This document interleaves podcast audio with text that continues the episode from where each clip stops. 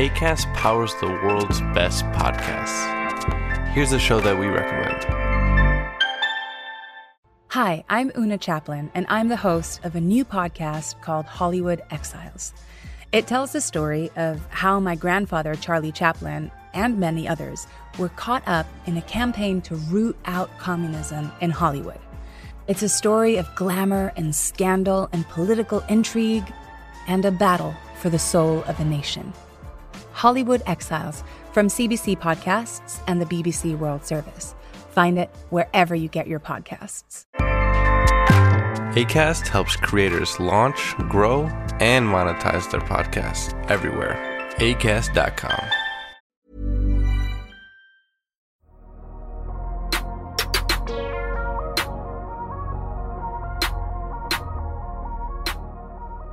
Nous sommes normalement en direct pour ce petit live du vendredi soir après une semaine NBA très très chargée. Salut à tous si vous nous écoutez en podcast et salut à vous si vous êtes actuellement en direct sur YouTube ou bien sur X. Normalement, on est aussi en direct sur X pour parler de cette folle semaine NBA. J'ai avec moi deux hommes qui ont bien voulu veiller un peu plus tard ce vendredi soir après une semaine très chargée pour parler NBA. J'ai commencé avec toi, Amine. Beaucoup d'émotions cette semaine, Amine, j'imagine. Beaucoup d'émotions, pas mal de plaisir, euh, que ce soit euh, sur euh, les perfs d'un certain Joel Embiid ou sur la signature d'un head coach que je connais bien dans une équipe rivale. Que tu connais trop bien, peut-être, même le coach en l'occurrence. Et on a aussi avec nous Madiane, qui a peut-être, je dirais, les couteaux aiguisés. Comment ça va, Madiane? Eh ben, ça va. En vrai, je me suis beaucoup amusé avec les annonces de la semaine. Ça m'a inspiré beaucoup de, beaucoup de blagues beaucoup d'amusement. Donc, euh, j'ai passé une bonne semaine NBA. Franchement, très agréable. Très très riche cette semaine et très agréable. On dit bonjour à Logan WTR qui est avec nous. C'est peut-être le moment où je vais devoir mettre les lunettes pour éviter d'écorcher vos noms. En tout cas, on va parler de quoi Ce soir, on va d'abord faire une longue page sur la situation du côté des Bucks, changement de coach, et il y aura beaucoup beaucoup de choses à dire à la fois sur l'éviction d'Adrian Griffin et sur le choix de Doc Rivers. Amine, a déjà préparé les couteaux pour ce sujet-là, en l'occurrence. On va aussi euh, parler du trade qui a eu lieu entre les Hornets et le Heat avec l'arrivée de Terry Rozier du côté de la Floride. Et on va aussi un peu parler des perfs XXL. On va faire une petite page sur Pascal Siakam, mais, euh, mais on va pas être trop trop long parce qu'on vous avoue qu'on est en train de préparer un podcast dans les prochaines semaines, un gros point sur la situation des Toronto Raptors. On salue d'ailleurs notre gabarin national. Donc, on va prendre notre temps, on va pas encore trop parler de ce trade ou plutôt en parler en priorité du côté avec une vision plutôt Pacers. Les présentations sont faites. Si vous nous écoutez en direct, n'hésitez pas à participer, que ça soit dans les commentaires YouTube ou dans les commentaires YouTube, en fait, dans le chat en direct. On voit que le mec est pas très expérimenté pour ce qui est du live. Et si vous nous écoutez en replay, en podcast, en début de semaine, n'hésitez pas à nous suivre sur votre plateforme de podcast préférée. Et si on commençait, les gars, si on commençait en parlant de l'éviction donc d'Adrian Griffin et de l'embauche de Doc Rivers, Amine a pris une longue respiration. On va déjà commencer par, parce que je pense vraiment, les gars, que c'est une situation qu'il faut découper. Hein. D'un côté, il y a l'éviction et de l'autre, il y a le fait d'être, d'aller chercher Doc Rivers, qui est en soi une autre idée. Euh, commençons. Amine, non, je te, laisserai commencer peut-être sur aller chercher Doc Rivers. Madiane, je vais commencer par toi. Euh, pourquoi ce changement du côté des, Bucks? Pourquoi maintenant? Qu'est-ce qui a amené ce changement? Euh, bah, multifactoriel, euh, parce que finalement, quand on regarde les, les faits, les chiffres, globalement, l'équipe se portait pas si mal. Et d'ailleurs, je me souviens qu'on avait fait un petit podcast ensemble en début de saison pour dire voilà, ne vous inquiétez pas, ça expérimente. Oui, c'est un peu branlant en ce moment, mais euh, tout va bien. Euh, ils sont finalement à 31 victoires, 13 défaites, deuxième, derrière quand même des, intouchables Celtics. Donc, globalement, intouchables.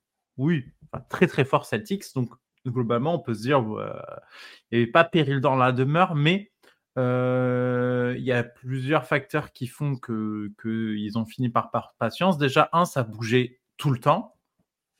Les, les victoires, quand même, s'obtenaient pas tant par un résultat collectif satisfaisant sur le terrain mais plutôt par la force de l'effectif, la force brute de l'effectif.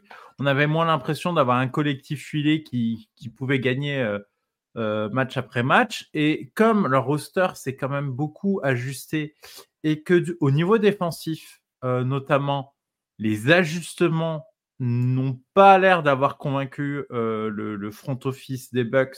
Mais au-delà de ne pas avoir convaincu le front office des Bucks, n'ont pas convaincu les joueurs eux-mêmes et ça, c'est vraiment le souci.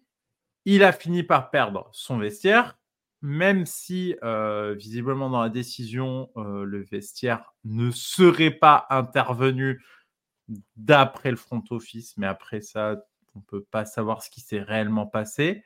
Voilà, on peut douter, euh, comme tu le fais Ben, mais théoriquement, d'après les déclarations, si personne n'est un menteur, euh, c'est le cas. Euh, et, oui, les ajustements défensifs, ils ne sont pas convaincus, notamment de ce que j'ai compris, ce qui a beaucoup cristallisé les, mm, les, critiques, c'est des schémas un peu, difficiles, enfin, un peu difficiles à exécuter, pas avec le matériel qu'ils ont, l'utilisation de Brook Lopez.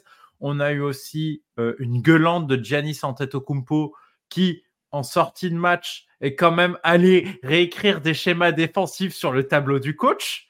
Et ça, quand même, on peut se dire que c'est. Enfin, que oui, clairement, tu as perdu ton vestiaire si tu te retrouves avec ton joueur star qui s'amuse à réécrire des schémas défensifs plus simples sur le tableau pour dire Ah ben regardez, en fait, on peut faire plus simple euh, et si on arrêtait de se compliquer la vie. Et j'en reviens toujours à ce que j'ai vu dans l'article ESPN et que j'avais oublié comme déclaration euh, du coach, maintenant de virer des, des Bucks qui disaient euh, parfois, en tant que coach, on essaye d'être trop intelligent. Bah, je pense que c'est ça euh, qui a fini par lui coûter sa tête. C'est à, force d'essayer des trucs un peu trop compliqués, un peu trop durs à exécuter, qui portaient pas leurs fruits, qui n'étaient pas forcément compris de la part des joueurs. Bah ouais, tu finis par prendre la porte parce que, mine de rien, avec le trade de cet été, les mouvements de cet été, cette équipe, elle est là pour gagner et il n'y a pas le temps de s'amuser à, à essayer d'être trop malin.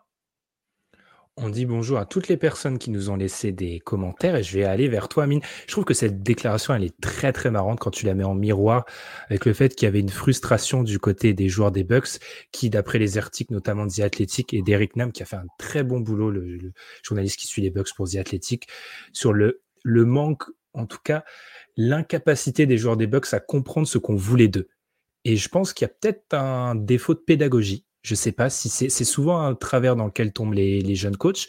Amine, je vais aller vers toi. Comment expliquer cette éviction? Madiane a déjà fait une grande liste. Hein.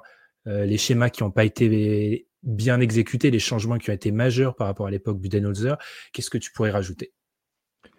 Bon, oui, effectivement, euh, Madiane a dit, dit beaucoup de choses euh, qui, vont dans ce sens-là. Moi, je trouve qu'il y a, si je devais ajouter un truc qui frappait quand même aux yeux, je trouve, c'est le manque d'alchimie finalement qu'on attendait vraiment entre, entre Lillard et Yanis. Il n'a pas trouvé, il n'a pas réussi à trouver comment faire de cette relation une bonne relation, alors que ça semblait presque évident. quand il y a eu le trade de Lillard, c'est la première chose à laquelle on a pensé, c'est le duo, que ce soit sur pick and roll, que ce soit, c'est trop fort en fait, ça devait être trop fort. Et pour l'instant, ces Bucks, comme l'a dit Madiane, euh, ces Bucks, ils s'en ils sortent plutôt bien, mais ils s'en sortent plutôt bien parce que les individualités font que c'est pas si difficile que ça de s'en sortir. Donc déjà, il y a un problème, donc pas seulement défensif, mais offensif. Mais effectivement, la défense a été un énorme problème.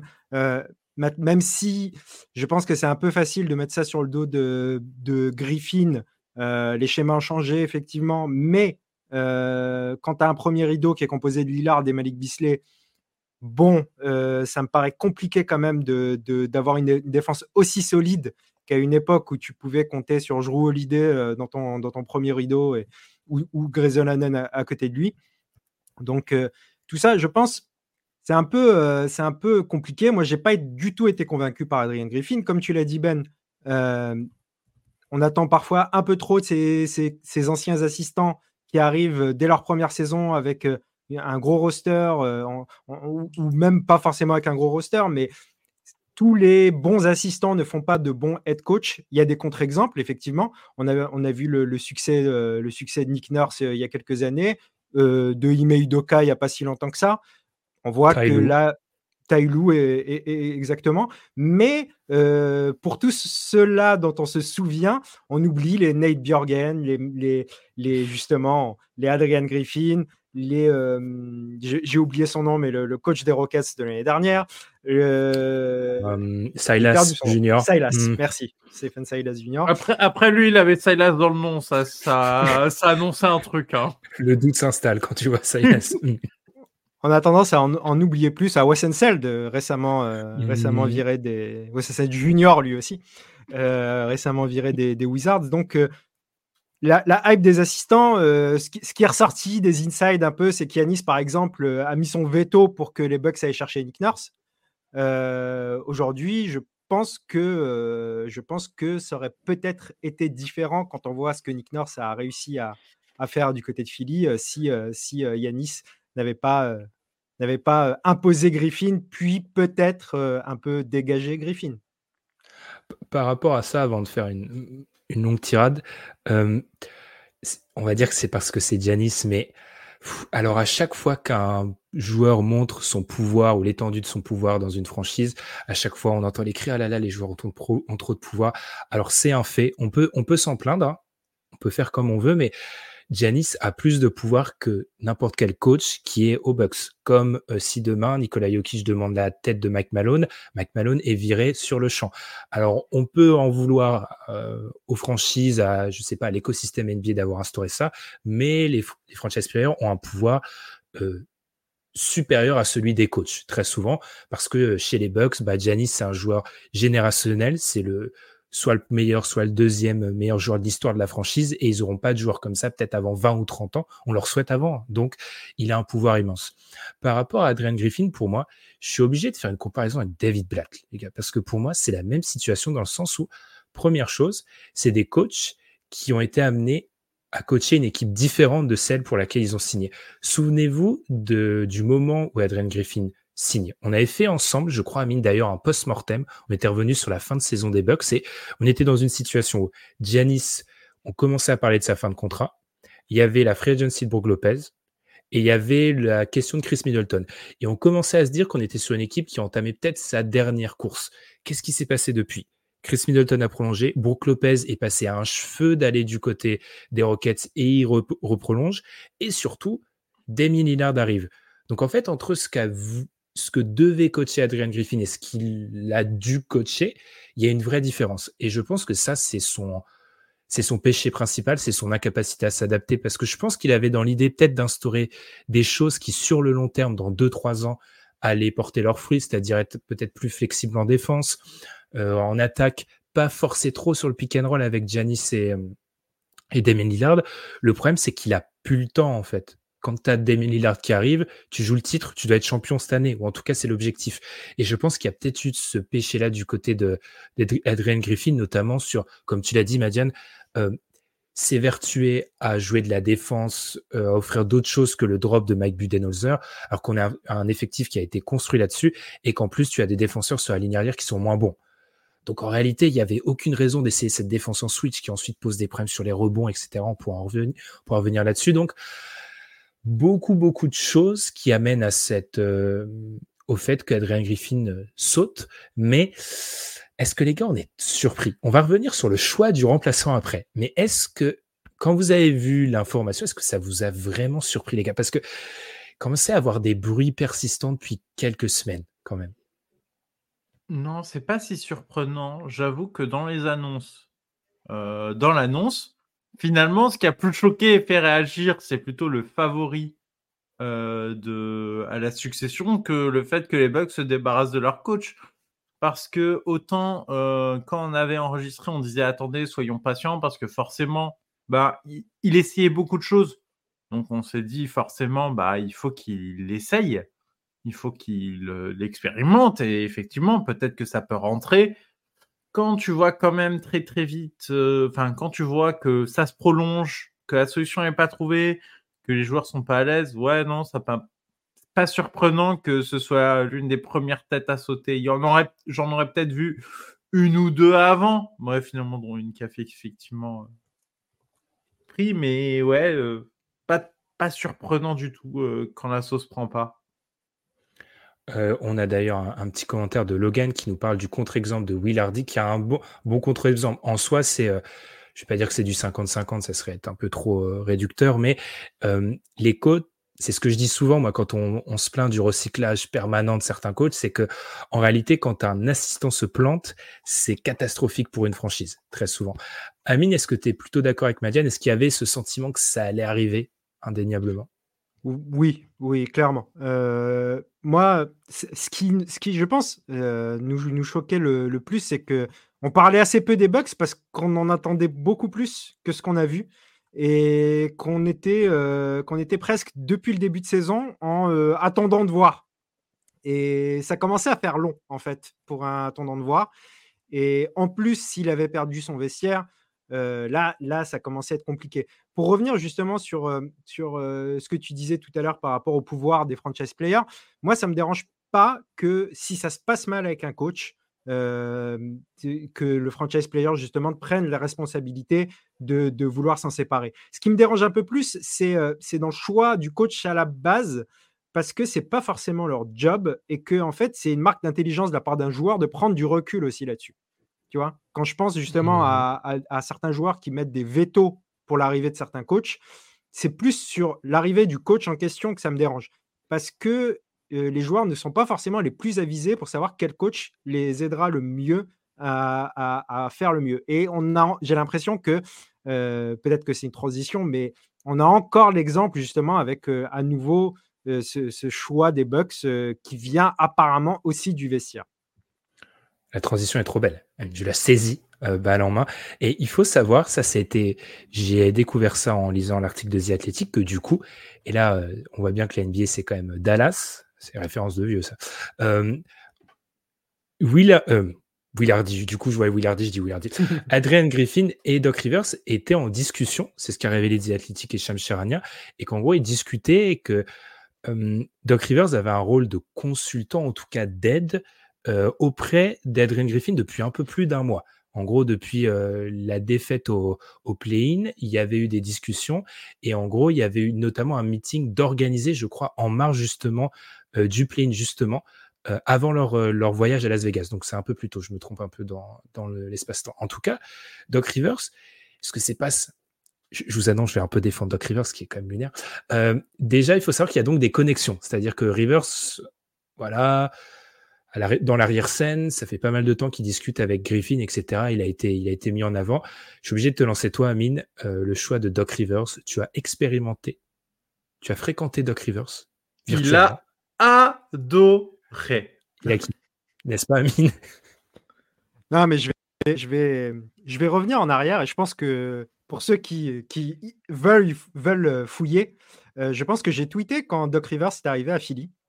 Et à l'époque, il y avait un peu les rumeurs, les rumeurs Doc Rivers et Tyron Lou pour remplacer Brett Brown à l'époque, et que je m'étais satisfait qu'on prenne Doc Rivers plutôt que Ty à l'époque.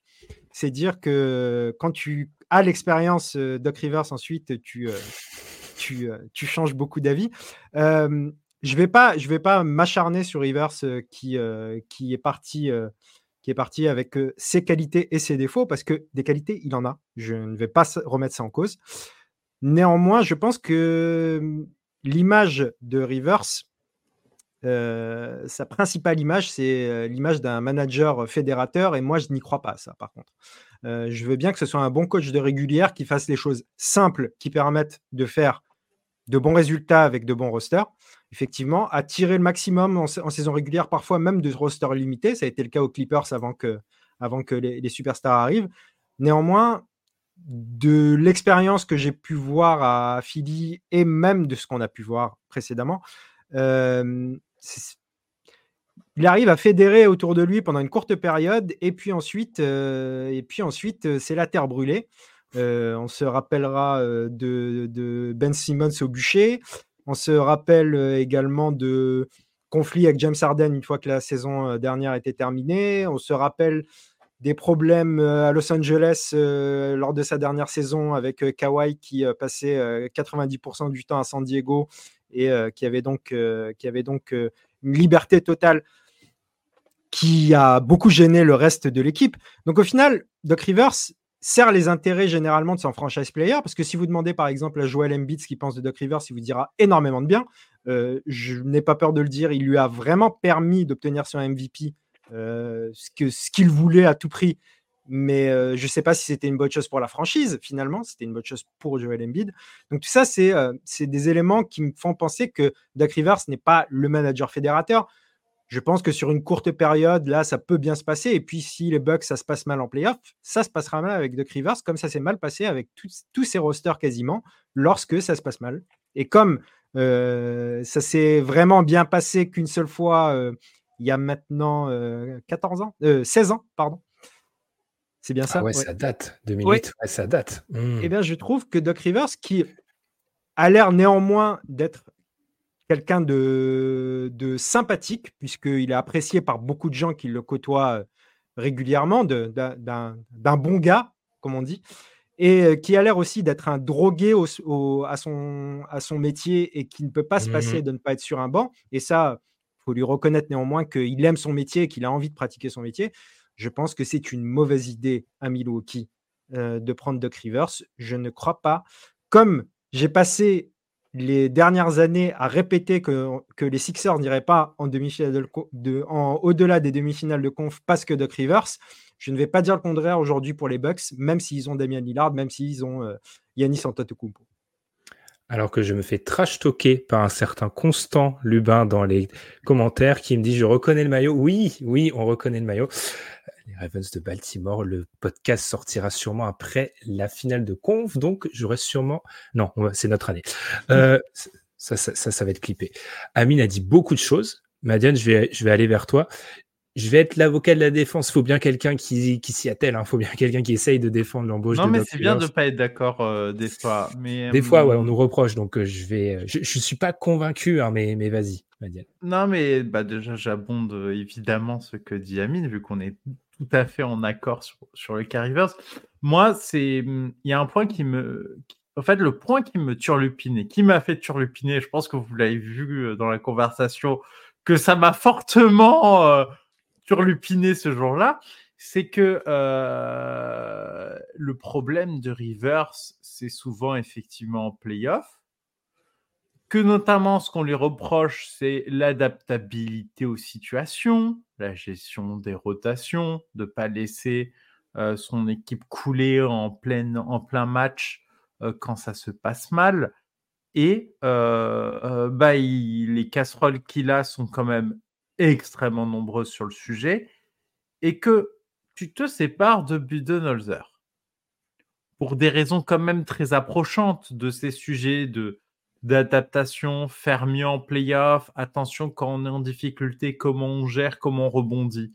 Euh, bon, Budenholzer a fini par y arriver, euh, mais, mais c'est vrai que à chaque campagne ratée, je me souviens d'une élimination euh, face aux Raptors qui lui a été grandement reproché à notre ami Budenholzer, à Giannis aussi, mais, mais il en avait pris pour son grade, je me souviens.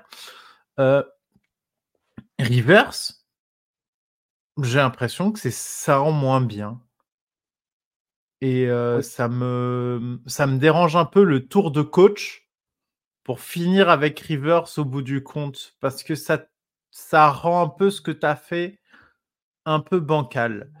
Et au-delà de ça, euh, sur euh, la gestion des superstars, euh, il a quand même à la fois Damien Lillard et Giannis Antetokounmpo. Et dans l'utilisation dans le jeu, ça me, ça me, ça me dérange parce qu'il a souvent eu ben, des combos euh, ben, on se souvient les, Clippers euh, avec Lob City, Chris Paul, Blake Griffin, DeAndre Jordan ou le duo, le duo des Sixers. Ça s'est vraiment pas bien fini, à la fois personnellement avec ces joueurs, mais aussi dans leur utilisation et dans leur optimisation dans le jeu, où on n'avait pas l'impression que qu'ils s'appuyaient sur les superstars pour l'aider à rendre meilleur, mais qui disaient juste, ben gère le truc et puis, et puis faisons simple. Mais en fait, c'est pas comme ça que tu coaches une superstar. Euh, et, euh, et, il faut quand même un minimum de choses à mettre en place autour d'eux pour optimiser leur potentiel. Et, euh, c'est aussi un des points qui me gêne dans la nomination de Rivers, c'est qu'il n'a pas brillé pour sa gestion des superstars. Et là, il en a deux grosses. Enfin, Lillard et Janis. C'est pas n'importe qui dans la NBA. Et ça, enfin, ça me ça me dérange. Ça me dérange en fait comme nomination parce que je je vois pas le fit. Je vois l'idée, mais ça, si ça réussi, je serais très très fortement étonné. J'ai vraiment l'impression que ça fera un travail minimal. Ça va réparer le vestiaire, ça va aider à engager les joueurs au moins sur un court terme. Mais quand il y aura des cailloux en playoff, euh, le train va, va très vite dérailler à mon sens. Alors, je dois répondre à deux attaques qui, deux salves d'attaques qui sont légitimes, hein, clairement. Alors, première chose, moi, pour revenir, je pense que Doc Rivers est responsable de beaucoup de catastrophes en playoff, en termes de gestion, etc. Après, en termes de gestion des hommes, on en avait déjà discuté, Amine. Je trouve que, par exemple, le cas Kawhi et les passes droits, c'est plus une question de front office qu'une question de Doc Rivers. Je pense qu'il y a aussi de ça, parce que je pense que ça se joue un peu plus haut. Mais pour revenir sur certains de vos arguments, d'abord, c'est pour ça que moi j'ai tenu, à rappeler dès le début de l'épisode ce qui s'est passé entre l'embauche de Griffin, d'Adrian Griffin et ce qui, où on est actuellement, c'est qu'en fait, du coup, le fait qu'on recrute quelqu'un actuellement qui a certains des péchés de Bud sans avoir les qualités, c'est parce qu'en fait, la situation n'est pas la même. Je suis intimement persuadé que si on dit aux Bucks au lendemain de la série contre le Heat l'année dernière, où en fait Damien Lillard va arriver dans l'été. Pour Mike Budenholzer, qui n'a jamais eu un gros porteur de balle, c'est un truc qui est fou, mais c'est un mec qui a beaucoup coaché NBA, mais il n'a jamais eu un gros mm. porteur de balle. Je suis pas sûr qu'ils font le même choix, parce qu'en fait, comme je l'ai dit tout à l'heure, il y a eu quand même beaucoup d'événements qui n'étaient pas trop prévisibles du côté des Bucks. Donc ça, pour moi, c'est un peu un faux procès. C'est parce que là, ils sont dans des solutions d'urgence. Ensuite, pour moi, il y a la question de l'alternative, les gars. C'est-à-dire, c'est pour ça que pour moi, il faut vraiment prendre la question, il hein. faut découper la question. Une fois que tu as pris la décision de virer ton coach, quelles sont les alternatives? Pour moi, ils sont vaccinés envers les, euh, assistants. Ils vont pas promouvoir un assistant, pour moi. Et ensuite, si tu ne promeus pas un assistant, c'est qui l'alternative? C'est Atkinson? C'est le seul nom qui visiblement est circulé. Et dernière chose, alors, effectivement, il a beaucoup de alors là, ça va être très, très, très, très alambiqué. Mais la faculté qu'a Doc Rivers à parfois euh, se simplifier la tâche dans les schémas offensifs, je me demande à quel point c'est pas un avantage à très, très court terme. Parce qu'un des gros problèmes des Bucks, c'est que le pick and roll qu'ils utilisaient avec beaucoup de parcimonie, bah, le pick and roll n'a pas marché si vite que prévu. Et un des gros problèmes, c'est que, alors sans rentrer dans les détails, il y a encore un très bon article de The Athletic là-dessus, c'est qu'en gros, Giannis a expliqué que bah, un pick and roll avec Damien Lillard, comme les joueurs passent au-dessus de l'écran, il a la balle beaucoup plus vite. Et en fait, en fait, en termes de lecture, il y a des choses qui se passent qu'il ne voyait pas avant. C'est-à-dire que Chris Middleton, pendant deux, trois dribbles, lui fait la passe. Les lectures sont pas les mêmes qu'avec Damien Lillard. Je fais beaucoup confiance à l'ami Doc pour mettre 15 000 pick and roll avec d'un côté mmh. Lillard, d'un côté Janis. C'est-à-dire d'en abuser. Alors, ça sera peut-être pas bon parce que le jour où les équipes trouveront une autre solution, où les équipes en vont encore perfectionner leur solution, ça sera, il y aura plus d'alternatives, comme c'est souvent le cas avec les équipes de doc qui sont quasiment unidimensionnelles. Mais je trouve qu'ils ont besoin peut-être de revenir aux fondamentaux. C'est une équipe qui a tenté trop de choses dernièrement. Donc, oui, est-ce que je suis séduit par Doc Rivers? Non, les gars, mais c'est pas si catastrophique non, c'est pas bon. Mais je veux dire que pour, moi, je, les vois quand même en finale de conf, par exemple. Je, me pose une question, mais j'ai un peu la réponse. Il, veut plus du tout coacher Mike D'Antoni? Parce que moi, par exemple, c'est un, pari que j'aurais euh, préféré à celui de Doc Rivers, hein, quitte à faire des, nouvelles recettes dans des vieux pots. Euh, ça m'aurait fait, fait un peu plus euh, frétiller, on va dire. Euh, ça n'aurait pas arrangé les, problèmes défensifs, mais peut-être qu'on aurait vu quelque chose au niveau de l'offense. Après, oui, Ben, je trouve que tu as, bien résumé ce qui va se passer. On va voir du, pick and roll à foison et de l'isolation à foison. De toute manière, c'est le jeu de, Doc Rivers. Tu ne vois que ça et c'est le problème. C'est-à-dire que sa qualité, c'est que ça, ça va, ça va être bien fait. Tu as raison. Mais qu'en playoff, s'il n'y a que ça, ça devient Mhm. difficile au bout d'un moment.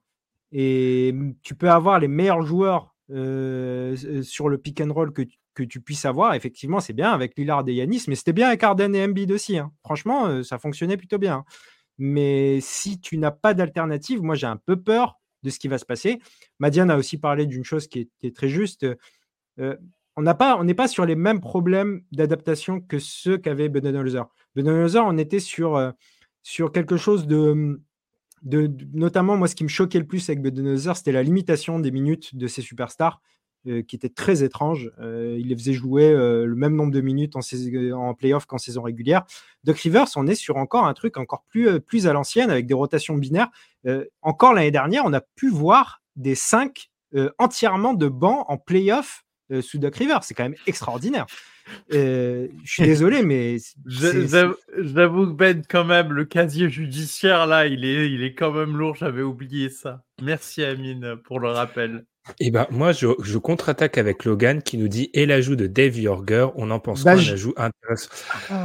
je l'aurais préféré en numéro 1, même si apparemment lui, il a plus de mal euh, avec euh, les joueurs. Ouais, c'est ça. C'est que Dave Yorger avec les joueurs, Ouais, c'est c'est compliqué. ouais. C'est vrai. C'est- C'est compliqué. Par contre, euh, tactiquement, c'est intéressant. Moi, moi, par exemple, je, je, je, je Il ne était déjà pas Sixers, hein. je le dis quand même. C'est ça, c'est ça, il hein, était déjà là, c'est ce que j'allais dire. ouais. Ouais, mais. Le mais truc du coordinateur offensif.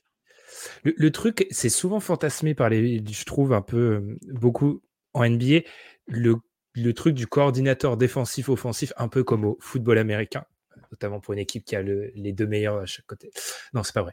Euh, mais ça a un peu d'influence parce qu'en fait, par exemple, les problèmes de Doc au niveau des rotations, je pense qu'il a la pleine puissance. euh, Il a, il a les mains libres au niveau des rotations, par exemple, je pense. Mais il y a Loïc. Oui, je sais que je, je, joue un combat perdu d'avance. Loïc qui nous dit J'aime pas rejoindre le consensus. D'habitude, je tombe pas dans le piège. Mais avec Doc Rivers, désolé, je ne peux pas m'empêcher de trouver que ses limites sont flagrantes. Elles le sont, mais j'allais résumer ça comme ça, les gars. Pour moi, c'est un pari sur le fait que le front office. Alors, encore une fois, il faut remettre ça dans un contexte où je pense qu'il y a peu d'alternatives, etc. C'est aussi le front office qui pense que Lillard, Janis, mis en avant, c'est ils peuvent tout faire en fait. Je, pense que c'est l'idée qu'en gros, si tu sais mettre en avant le duo, en gros, il t'arrive rien avant les finales de NBA, normalement. Ce qui est, ce qui est pas un calcul que je ferais, mais en gros, c'est leur idée que tu joues bien le pick and roll Lillard. euh, en gros, t'as pas besoin d'être un génie tactique pour faire jouer cette équipe. En gros, je pense Il- qu'ils ils- c'est peut-être une partie de leur calcul. Ils, ont, ils ont vu jouer les Celtics en ce moment ou pas? Je- Parce moi, que, parce euh, moi, je, moi, moi, je te cache pas que euh, bah, les Celtics, ils font quand même, euh, ils ont une tronche qui fait peur. hein. Et, et Ouais, peur dans et- le très bon sens pour les Celtics. Ça, t'as pas envie de les prendre. J'ajouterais aussi que, que, que les Sixers coachés, euh, ça sera pas face à des Bucks de des Bucks euh, limite comme ce début de saison euh, coaché par Doc Rivers. Moi, je donne pour le coup, je, je mets de côté mon pessimisme, euh, mon pessimisme habituel en disant que ça sera pas gagné d'avance. Parce que Nick Nurse, lui, il aura du répondant. Juste, je rebondis sur une chose que tu as dit parce que j'ai parlé de Mike D'Antoni, c'était un peu sur le ton de la blague parce qu'il y a bien une chose sur laquelle tu as raison, c'est, tu as parlé de manque d'alternative, Ben. Euh, en fait, il n'y avait pas d'alternative parce qu'il Ouais. cherchait un coach, il cherchait un coach euh, avec de l'expérience, avec ouais. euh, vétéran, tout ça. Il n'y en avait pas du tout en fait. C'était Ah Doc Rivers oui. ou un jeune coach. Et du coup, en fait, c'est un choix par, comme tu, tu, tu dis depuis tout à l'heure, pour là, pour, pour te rejoindre Ben, c'est un choix par, par défaut. Tu n'avais pas d'autre choix possible presque. Parce que là, je, vais, je vais vous porter un piège, les gars. Vous préférez entamer les playoffs avec Adrian Griffin ou avec Doc Rivers? Ok, ok. Avec Adrian Griffin. Oh non, Parce que je non. sais... Non, mais je sais ce que ça donne avec Doc Rivers, je suis désolé. Je comprends, mais en fait, pour moi, le fait que la question se pose peut légitimer le fait que, bah, avec Doc, tu n'auras peut-être pas les mêmes problèmes en interne qu'il y avait autour de la pédagogie. Moi, je suis vraiment, les gars, ça m'a choqué plus d'une fois dans les déclats. Les Bucks cette année, ils ont dit, Non, mais- Giannis ou d'autres, ils savaient pas ce qu'ils devaient faire. Il y a un gros, il y a une grande différence. Les joueurs parfois NBA disent, on a mal exécuté. Quand tu as mal exécuté, c'est que tu as compris, mais que tu n'as pas réussi à exécuter. C'est dans le, c'est dans le nom. Mais là, c'est un problème de compréhension des consignes. Donc, pour moi, il y avait un truc de brisé. Alors, je, je vais citer Giannis Antetokounmpo le 6 janvier. Euh, je vais essayer de traduire en direct. Nous devons être meilleurs, nous devons jouer mieux, nous devrions me défendre. On doit se faire plus confiance les uns envers les autres. On doit être mieux coaché. Il a Oui, sorti voilà. ça en sortie de match. hein. Il peut, après, après les roquettes, vous vous rendez compte du niveau de la décla? De, de la part d'un joueur? Non, je ne serais pas parti. la décla de Giannis, je ne serais pas parti avec lui, avec lui en playoff. Quand même, ils ont bien fait de, de changer, même si c'est pour Doc. Je veux bien défendre le Oui, oui. Non, oui, j'ai peut-être exagéré, mais, mais la déclaration que tu viens de nous traduire, euh, c'est bien la preuve que les joueurs ne doivent pas choisir le coach. Parce que c'est lui qui l'a choisi, Adrian Griffin. Et là, ils doivent se mordre les doigts que le. Je l'avais noté dans mes. Le 19 octobre, c'est ça. Il y avait déjà eu un- quand même un signe annonçateur avec le départ de Terry Stotts. Ouais, qui est ah oui, loin d'être il, un coach il est parfait. légendaire ce, il est légendaire ce mais départ. tu vois, même. là, il y aurait eu. Bon, ils auraient peut-être pas cohabité autant de temps, je pense, hein, mais il y aurait eu Terry Stotts qui était sur le. On serait plus rassuré, par exemple, à choisir entre Terry Stotts, Adrian Griffin et Doc Rivers. Je pense que collégialement, on prend Terry, Terry Stotts, Stotts, bien sûr. par exemple. Mais, mais Donc- juste pour expliquer ce qui s'est passé avec Terry Stotts, c'est il est parti parce que, bah, Parce que l'autre, il était voulait- vexé. il- ouais, il était vexé, il voulait rien entendre. C'est ça qui et c'est ça le problème, c'est que tu le vois, c'est un signe quand même très mauvais que euh, vraiment dans une discussion entre un coach et son staff, le coach ne veuille pas comprendre qu'on lui dit attention, euh, ça risque de pas marcher avec ton affaire. C'est c'est terrible. Enfin, franchement, c'est c'est extrêmement grave et du coup, oui, ils se sont ils se sont euh, engueulés visiblement, euh, sachant qu'en plus le front office l'avait pris pour un peu guider Griffin et que c'était ça son rôle euh, parce que c'était sa première année en tant que en tant que coach sur, sur le banc et il est parti cinq jours avant le début de la saison, et deux jours après une engueulade en entraînement. Donc on sait que c'est lié. C'est c'est euh, c'est lourd. Alors, il y a un commentaire qui fait beaucoup rigoler. Docteur Gourou qui a dit la déclaration de Janice est franche. Au moins, il est temps que Kerr- Curie dise que Kerr est sénile. Il y a aussi, il y a aussi la, la Tom qui nous a, certain qui nous a Tom. parlé de. qui nous a dit. De- Alors, oui, Tom- Ah Tom, oui, il a oui, raison. oui, oui. Il a Alors, raison. Oui, on ne dit pas qu'il a pas de sang sur les mains. On dit juste que tu vois, je, je, je pratique le Tom depuis 10 ans. Tom Feller ici présent. Terry Stotts, Doc Rivers, Adrian Griffin, tu prends Terry Stotts. Je pense. Genre, pour. pour... Je pense que Bah, tu. pour, euh, pour, euh, pour organiser une attaque, en tout cas, je prends Terry Stotts. Ça dépend du contexte, toujours. Ça Pour dépend du organiser une contexte. défense, je prends personne. Mais en Et- soi, en soi, tu le Budenholzer pour organiser la défense. Non, en vrai, sans Oui. l'idée, c'est tellement différent. C'est aussi ça. C'est ça le problème. C'est que Holiday Lillard, ça change un monde. Mais vraiment Pendant le un training monde. camp. Pendant le training camp. Enfin, je veux dire, y a- faut. Moi, je trouve que je ne veux pas trouver des excuses à Adrian Griffin, mais il n'a pas signé pour ça. Il n'a pas signé pour Damien Lillard qui arrive au training camp. en fait. Et un autre élément qui m'inquiète un peu, c'est la gestion des jeunes, parce qu'il y a plusieurs jeunes qui deviennent très intéressants du côté des Bucks. Et je me demande si le doc va pas euh, ressortir les, les vieux de la vieille, etc. Je pense au Et- petit. euh, Vas-y, vas-y. Il y a, des vieux briscards euh, de playoff que Rivers apprécie particulièrement qui vont sans doute se retrouver libres dans les prochains temps. Ouais, parce que genre les Marjon Beauchamp, les André Jackson, ils en ont besoin et il y avait, je pense, cette volonté. C'est pour ça que je pense que Griffin, il avait un projet à 2-3 ans. Il y avait cette volonté de les intégrer peut-être pour être, je pense, de base dans la prochaine bonne équipe des Bucks. C'est qu'en fait, cette prochaine bonne équipe, elle s'est matérialisée beaucoup plus tôt que prévu avec l'opportunité d'Amien Lillard. Euh, on va clore ce dossier, les gars, avec une question, parce que j'ai envie de la poser depuis tout à l'heure. Selon vous, la fenêtre, on va reprendre notre concept, la fenêtre de titre des Bucks, elle s'est un petit peu refermée avec ce choix de coach? Oui. Moi, je vais répondre. Je vais répondre oui parce que parce que l'Est, c'est pas euh, c'est pas foufou non plus. Mais il y a une forme de réarmement euh, récent. Euh, bon, euh, aujourd'hui, si on si on doit euh, si on doit si on doit Je devrais pas afficher les commentaires. Vas-y, vas-y, Amine, je suis désolé. si, si on, en fait, si on doit considérer les vrais concurrents à leur, à leur euh, de, de- des Bucks, évidemment, les Celtics sont au-dessus actuellement. Euh, il y a les Sixers et le Heat qu'on a appris à ne jamais sous-estimer et qu'on met tout de suite euh, dans ce lot-là. Mais derrière, tu as les Knicks qui ressemblent vraiment à une, belle équipe. Tu as les Pacers qui commencent à. On en reparlera un petit peu après avec le recrutement de, Siakam qui commence à ressembler à quelque chose de sérieux. Il y a des équipes très sérieuses et si tu n'es pas coaché, bah, ça fait quand même. Là, j'en ai cité plusieurs. Les Cavs vont peut-être se remettre, se remettre très sérieux avec le retour de, blessures et, déjà, ça fonctionne plutôt bien malgré les blessures. Donc, ça fait quand même plusieurs équipes qui sont capables peut-être de beaucoup embêter les Bucks. Donc, la fenêtre de titre, elle n'est pas si ouverte que ça, alors que tu as deux joueurs presque top 10 des H20. Quoi. Elle n'est est pas fermée, la fenêtre de titre, mais elle est, pas, est, elle est incertaine, on va dire. On a, on a un peu tous pouffé parce que Loïc nous a dit l'ajustement de Doc Rivers en playoff pendant les temps morts. Let's go, guys, move the ball. Donc, c'est vrai que c'est pas, on n'est pas sur du tactique, sur de la haute tactique. Hein. C'est clair qu'on est sur des, sur des, des grandes batailles. Et il y a aussi Black Goku qui nous dit pourquoi ne pas avoir appelé Budenholzer, tout le monde mettant son ego de côté, son ego de côté, pardon. Je pense que c'était peut-être un peu dur euh, de, de le rappeler. Je crois, qu'il en veut à certains là-bas. Hein. Après, il y a aussi, euh, il, a, il, a, vécu des drames, hein, Budenholzer, donc peut-être que lui-même hmm. ne veut pas revenir, euh, ne veut pas revenir aussi vite. Euh. rappelons qu'il a coaché endeuillé, etc. Donc c'était pas la fin de la fin de la saison était difficile d'un point de vue personnel pour lui aussi.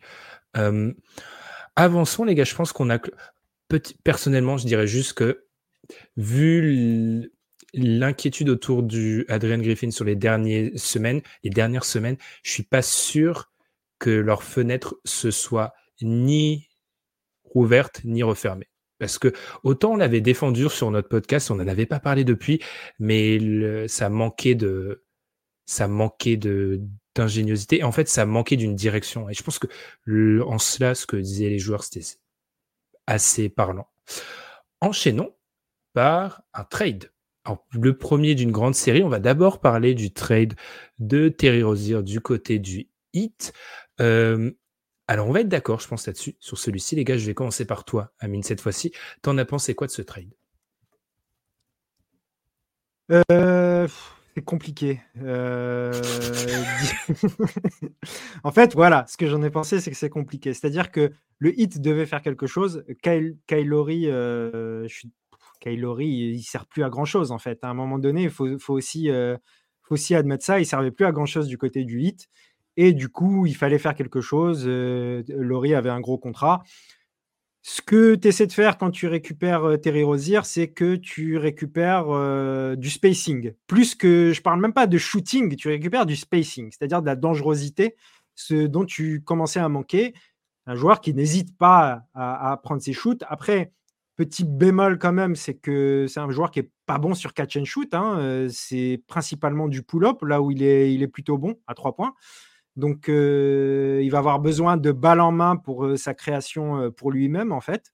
Donc, ça, c'est pas idéal. Mais disons que avec le hit, j'en ai parlé tout à l'heure de ne pas les de ne jamais les, les, condamner à être contender ou pas en playoff. Je pense qu'il ne faut pas condamner non plus l'intelligence du meilleur coach de la ligue, Eric Spostra, à réussir à fondre un joueur dans son collectif.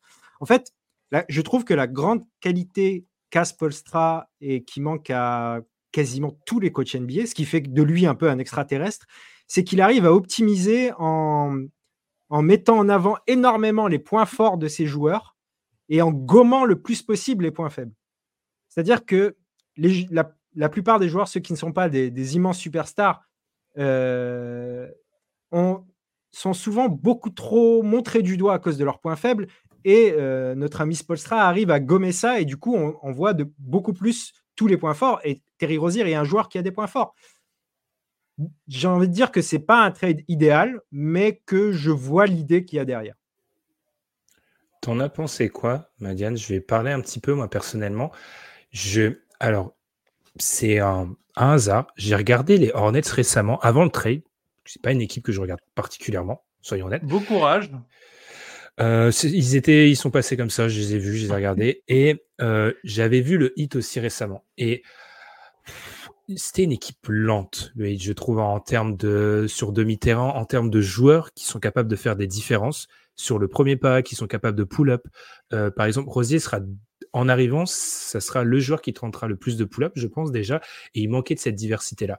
Alors, oui, Terry Rosier, et on l'a, on l'a vu depuis le début de sa carrière, a une sélection de tirs qui est problématique. On va, dire, on va dire ça comme ça. Mais le hit avait assurément besoin de ce genre de renfort pour ajouter de la dangerosité, ne serait-ce que sur la, les pénétrations. Parce qu'il ne pénètre pas le hit et l'attaque est extrêmement statique quand Bam n'est pas poste haut pour proposer des choses, des lignes de passe, etc. Donc Spolstra avait beau faire tout ce qu'il voulait. J'ai quand même du mal à imaginer une équipe du hit extrêmement dangereuse si elle n'entame pas les playoffs comme une top 15 attaque, ce qui ne sont pas actuellement. Mmh. Alors, on va parler du prix. Oui, un premier tour protégé, euh, loterie qui devient pas protégé en 2028. On peut mettre en avant le fait que Jimmy Butler assez vieux, on, ne va pas savoir où sera le hit à ce moment-là. Après, le hit reste une équipe qui historiquement est quand même assez solide, donc bon, euh, attention. Pour moi, c'est une opportunité de marché. Tu le fais parce que tu l'as très bien dit, Amine. Kylori a été le fantôme de Kylori au hit. En gros, il n'a jamais répondu présent. Donc pour moi, ça se fait. Et oui, il y aura beaucoup de travail à faire du côté de Spolstra parce que les la sélection de tirée douteuse, mais ils avaient besoin de des attributs de, Rosier.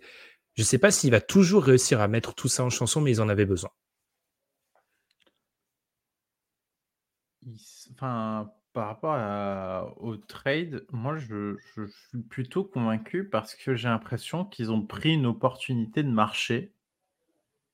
Parce que le prix, euh, est-ce qu'il est si élevé? Moi je trouve pas. Euh, avec, euh, avec du coup, euh, il c'était 20e attaque. Il savait qu'il euh, il fallait passer certains paliers offensifs pour réussir à, à, viser plus et, et, et, clairement ce sera le cas. Un Kylori qui donnait absolument pas sa satisfaction sur cette saison, avec une production quand même très limite cette année, ce qui est logique. Hein, gentil, très limite. bah, il a 37 ans, donc euh, moi, moi, je prends toujours en considération l'âge des, joueurs. Hein, et tout le monde ne s'appelle pas LeBron James quand même. Hein. Faut, rappeler à quel point il y en a un, il est complètement fou euh, en termes de, rendement.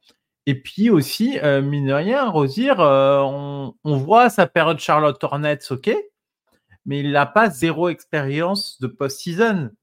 Euh, c'est pas quelqu'un qui n'en a jamais vécu et qui n'a jamais fait. Quand il était au Celtics, il y a eu des choses, il y a eu des choses même plutôt euh, intéressantes. Certes, c'est il y a un peu longtemps là, il n'avait pas du tout le même rôle. C'est pas ce qu'on va attendre de lui, mais il a quand même des, scénarios de, de grandes de grands de playoffs, de grandes batailles avec euh, avec les Celtics, avec deux finales de conf de mémoire, sans doute deux. Et, mmh puis, et puis, effectivement, donc c'est bien, ça rajoute du scoring.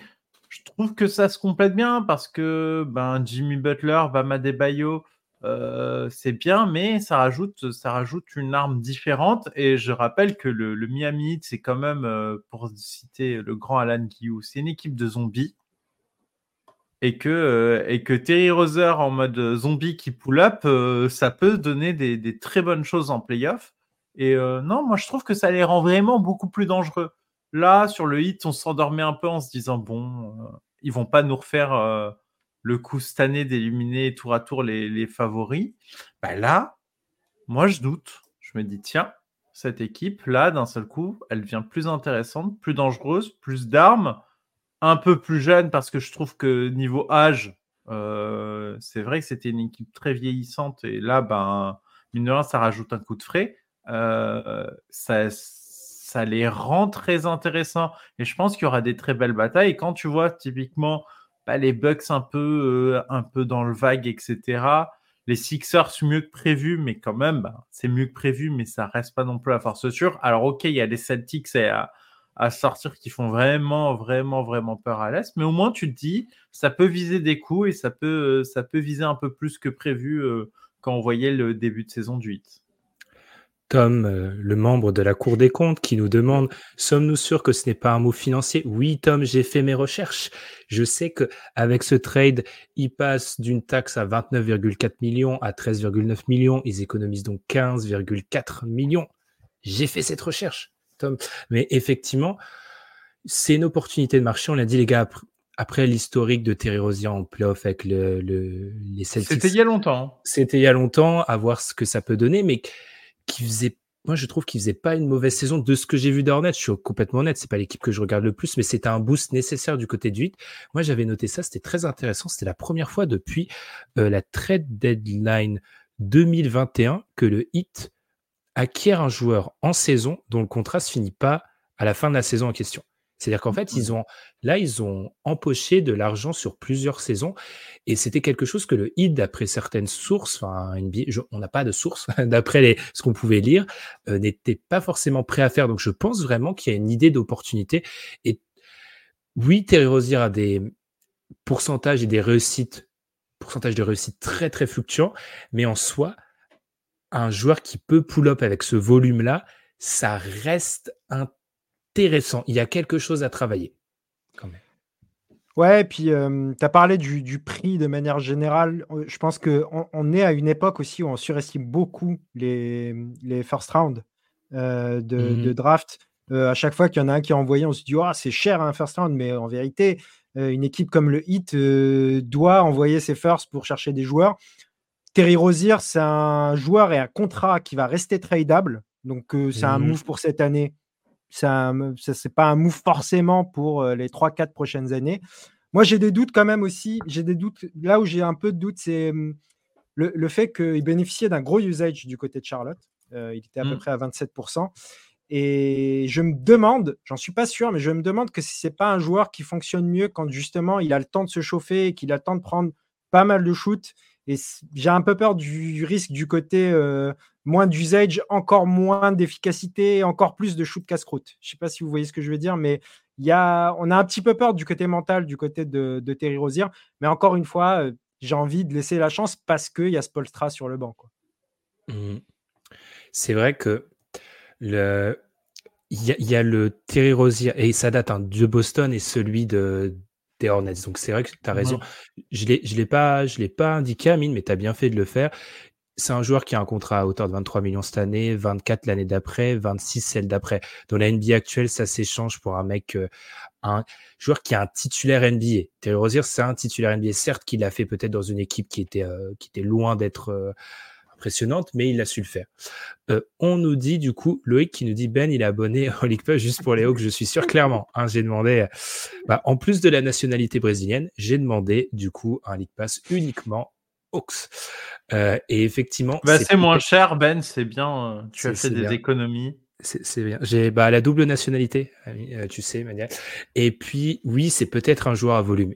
Après, il va pouvoir prendre une partie moins conséquente, certes, parce qu'en plus, il y a la période où il n'y avait pas la mélo, mais je pense que l'idée, c'est de lui donner un peu de volume du côté du. Alors, rien comparable, hein, mais lui donner un peu de volume du côté des, des, du 8.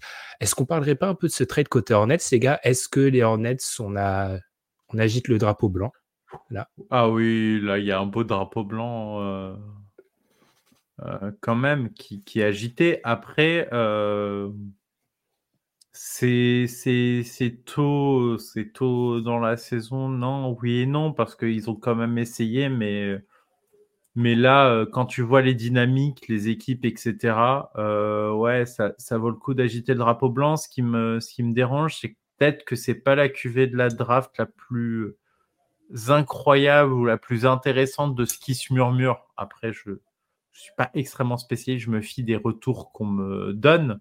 Mmh dessus. Mais euh... Ils sont pas bons, on va être honnête. On n'est pas spécialiste, mais qui sont affreux, hein, clairement. Ouais, c'est la, la, la, draft prend un peu cher, surtout dans le top 15. C'est-à-dire que peut-être qu'il n'y aura pas des pépites. Enfin, disons que le haut de la draft est assez homogène et que finalement, mmh. entre être tout en haut de la draft et au milieu de la draft, ça peut finir en une draft où tu draftes le meilleur joueur euh, bien plus bas que bien plus bas que prévu. Mmh. Ouais, c'est typiquement une draft qui a l'air de ressembler à ça de ce qu'on nous dit. Ce qui arrive souvent. Mais je, rajoute ma petite euh, pièce qui arrive en réalité souvent. Le premier est rarement le meilleur. Mais euh, hmm. euh, l'an dernier, celui de l'an dernier, il, est, incroyable. Et l'année d'avant aussi, il est très très bien. je mais je suis désolé, madame, vas-y. Non, mais, euh, mais, du coup, euh, mais du coup, je trouve que oui, le drapeau blanc est acheté pas dans la bonne année, un peu tôt. Bon, euh, est-ce que est-ce qu'on peut vraiment leur reprocher de, de faire ce move vu ben, la preview, ce qu'on en pensait d'eux avant le début de la saison Ils sont quand même pas très bons offensivement, pas si bons que ça défensivement malgré Clifford. C'est aussi ça qui fait un peu mal, je trouve. Et en fait, ils sont, il faut, tout rebâtir, faut tout refaire là-bas. C'est, c'est, assez dramatique. Ils, se sont jamais remis de, de l'été cataclysmique qu'ils ont vécu il y a maintenant deux saisons, qui après l'élimination au play honteuse, ben tu te remets pas d'un tel été et je pense que ouais, réappuyer sur reset, ça va faire du bien parce que bah, bah t'as beau avoir aller la mélo autour, c'est c'est le chaos. Mmh. On salue ceux qui sont arrivés entre temps. On est actuellement en train de parler des Hornets. On a fait une longue page, si vous voulez aller écouter ça. On a fait une longue page sur les Bucks. On a dit beaucoup de bien de Doc Rivers. Amine, je vais vers toi du coup. Tu as pensé quoi de ce trade? Rappelons du coup, euh, d'un point de vue financier, que pour ce qui est des contrats, Gordon Hayward et Kylori sont en fin de contrat cette année, du coup, du côté des, du côté des Hornets. Et il faut rappeler, du coup, le cas Miles Bridges, dont on n'a pas vraiment envie de parler, mais qui est dans des rumeurs de trade. Et il faut rappeler que Miles Bridges, vu sa situation salariale, a un droit de veto sur un trade. C'est-à-dire qu'il doit, il peut euh, dire oui, enfin, il a un droit de veto, tout simplement. Vas-y. Bah moi, j'aime bien. J'aime bien ce que ce qu'ont décidé de faire les Hornets. Et surtout, euh, c'est un peu le premier move de, du nouveau propriétaire. Donc, il a un héritage terrible. Hein. Euh, disons que l'ancien propriétaire était peut-être le pire propriétaire de la NBA avec les pires choix. Euh, je ne citerai pas son nom pour ne pas euh, m'attirer les foudres, mais néanmoins, ce qu'on a vu du côté de Charlotte en termes de décision ces dernières années, c'était assez catastrophique. Et je pense que c'est mieux de ne pas perdre de temps. Et j'espère pour eux que c'est un move qui en appellera d'autres et qui vont faire le ménage. Pourquoi pas garder la mélo, essayer de... Enfin, pourquoi pas J'imagine de toute manière qu'ils vont garder la mélo, garder euh, un Mark Williams, par exemple, qui, euh, qui, qui, a des choses intéressantes, garder un petit peu le petit pool de, joueurs à développer encore et sur lesquels tu peux espérer, mais garder également Brandon Williams, qui mine de rien, même si on s'est beaucoup moqué de, du fait qu'ils aient, fait, ils aient fait ce choix. Brandon Choix de oui, Brandon oui, excusez-moi. J'ai dit Brandon Williams. J'ai eu un doute. J'ai dit Brandon Williams, c'est ça? Ouais, c'est ça. Tu as fait un mélange entre Mark Williams et Brandon Williams. Donc le, choix Brandon qui, qui Miller. Sera très, qui sera un très bon joueur, hein, je pense. Hein. Il a beaucoup de qualité.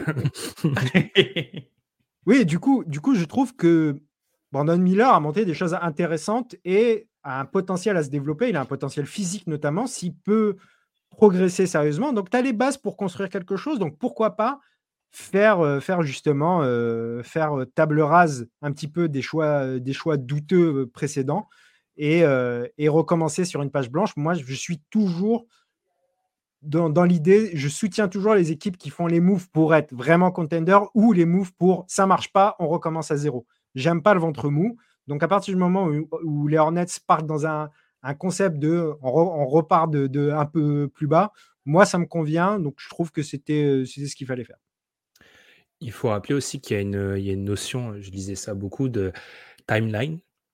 Il n'était pas dans le, il a pas, il n'était pas au même stade de sa carrière, Terry Rozier, par rapport aux, jeunes joueurs. Donc il y, a, il y, a, de ça aussi. Je, vous rejoins complètement. Et il y a cette volonté de, on va peut-être entamer une phase de, on, on utilise le terme retooling, réoutillage, mais je ne sais pas si les Hornets sont assez hauts pour qu'on puisse utiliser ce terme. En tout cas, s'il y a une autre phase de reconstruction, de semi-reconstruction, c'est la période où tu dois identifier tes jeunes talents. Effectivement, Lamelo, Mark Williams, Brandon Miller, tu as cet axe ailier, porteur de balle, euh, protecteur de cercle. PG Washington, c'était dit euh, par Dr. Guru à leur place, je chercherai à le trade PG Washington, c'est ce que nous disait Dr. Guru. Je suis plutôt d'accord, c'est un joueur qui a plutôt de la valeur et moi, c'est un joueur que ça fait des années que je veux le voir dans un autre contexte que celui d'Hornets parce que en fait, c'est peut-être pour des mauvaises raisons, mais je, pense que c'est un joueur qu'on justement qu'on voit peut-être un peu trop beau à cause du contexte Hornets. Mais le fait est qu'il a un contrat dégressif, donc ça pourrait intéresser certaines franchises. Donc, on est dans une phase où on doit faire ça. Effectivement, la draft est peut-être pas la plus folle, mais là, ils ont besoin de recentrer, de, je pense, réidentifier les, de réidentifier les talents. Et puis aussi de repartir sur des bases où le problème d'un joueur comme Terry Rozier, c'est qu'il n'est pas dans ta timeline et qu'en plus, il aspire beaucoup d'usage. Et là, bah, donnons les ballons aux jeunes, quitte à ce qu'ils fassent des erreurs. Tout simplement. Donc, et, le premier tour, et le premier tour, mine de rien, enfin, on l'oublie, euh, on l'oublie dans la contrepartie. Pour avoir écouté les podcasts, je te coupe, Madiane. Les podcasts du 8 disent Ouais, c'est un premier tour, on sera euh, top 5 à l'Est, il n'y a pas de problème. Et les podcasts du, des Hornets disent Les gars, attention, hein, le hit en 2028, on ne sait pas. non, on sait, on, on, sait jamais, mais en fait, ça reste quand même une contrepartie intéressante si tu as envie de retouler et, de mhm. rebuild et de revoir ton effectif. En vrai, tu te dis Terry Rozier, tu récupères un vétéran. Alors, vont-ils le garder ou pas? A priori, peut-être que oui. Et du coup. Ça, c'est bizarre d'ailleurs, euh, mais passons. Mais non, mais pourquoi pas? Pourquoi pas? Ça peut être intéressant euh, d'avoir des vétérans. Tu, vois bien que, par exemple, il y, a des, y a des gros vétérans. Je pense à Schmidt qui traîne euh, dans l'effectif. Euh, et du coup, c'est toujours utile des petits vétérans quand même dans des rosters. C'est pour ça que c'est toujours très étonnant quand des, quand des équipes sont remplies de jeunes et performent. Mais ça fait aussi très plaisir. Mais moi, je pense que quand tu essaies de reconstruire, avoir des vétérans qui connaissent le métier, qui, qui, qui, ont pu voir beaucoup de choses en NBA, ça peut être quand même très intéressant pour le développement de, de, de tes jeunes talents. Donc non, moi je suis pas, je comprends, je comprends et non, les contreparties sont pas si nulles, surtout pour Terry Rozier. Franchement, euh, c'est pas un trade où chacun avait ses objectifs et je trouve que chacun s'en sort avec euh, avec euh, des éléments intéressants pour, euh, évoluer. Le hit, là, dans sa saison, pour euh, se donner des armes. Et, les Hornets, ils, ont peut-être quelque chose d'intéressant dans le futur, ou peut-être pas. C'est toujours, un ticket de loterie. Et, effectivement, est-ce que tu avais en plus vraiment besoin de Terry Rozier dans ton effectif pour pouvoir jouer un basket convenable? Pas forcément.